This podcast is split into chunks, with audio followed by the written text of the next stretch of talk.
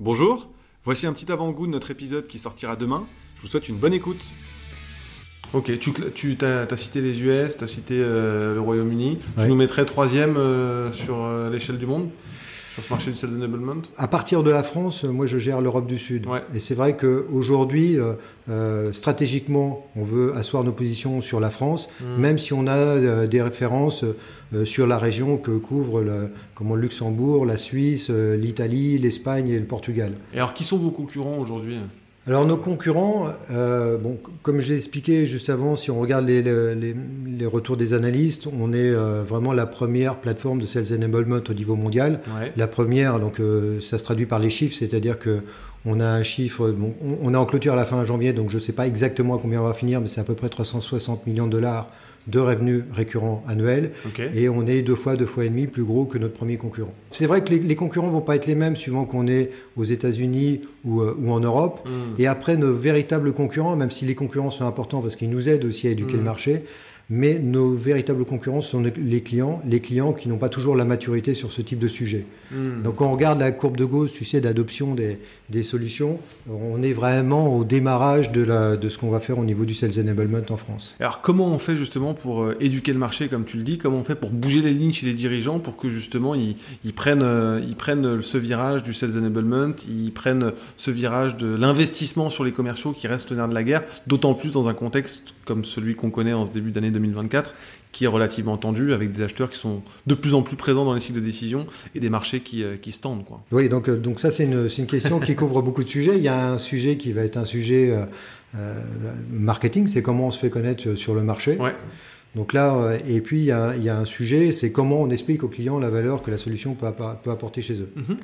Donc sur le, sur le sujet plus marketing, on a, c'est un, un, un, bon mix de démarches entre euh, la responsabilité des, des, commerciaux sur le secteur, entre euh, comment le, les, les, événements qu'on va organiser, les événements marchés qu'on va organiser.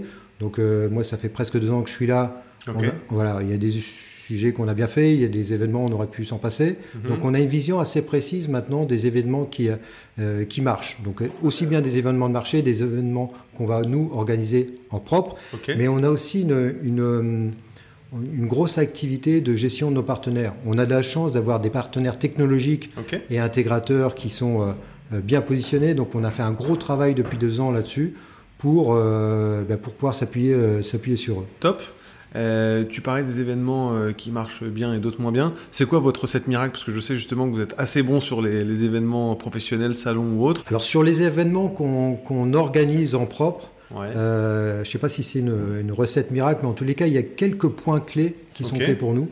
Qu'on essaie toujours, c'est d'avoir, je pense si on peut avoir un expert, un gourou, quelqu'un qui va donner une vision du marché, qui va avoir une vue assez haute de, de la problématique. En et, speaker, du coup. En speaker, et ouais. qui, par son nom, va faire venir du monde. Okay. Après, comme on est une boîte technologique, on veut surtout ne pas parler de techno. Okay. Donc là, d'avoir des minimum deux clients qui vont venir apporter euh, le fruit de leur expérience sur cette problématique. Donc deux personnes que tu fais témoigner. Voilà, deux boîtes différentes qui vont parler de la, de la problématique.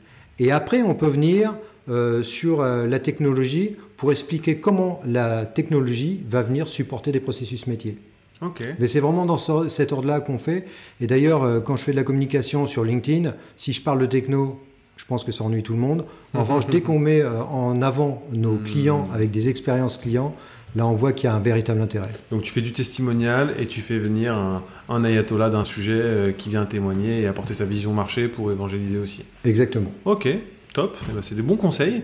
Si on prend un peu de hauteur sur, euh, sur vos enjeux chez Seismic cette année, c'est quoi vos enjeux de 2024 En fait, c'est très simple et ça va se résumer en une phrase, ça va être de se, se focaliser, se focaliser, de se focaliser sur nos, notre, notre ICP. Rentrons maintenant dans le, dans le vif du sujet et sur le cœur de, de ta machine de vente. Comment est-ce que vous êtes organisé euh, commercialement parlant? Ah bon, On est une équipe, on est une trentaine à peu près en France. Ouais. Il y a six commerciaux, euh, 4 BDR, euh, et puis après, il y a des supports au niveau de, de, de des CSM, de Customer Success Manager, qui euh, gèrent la relation avec nos clients existants.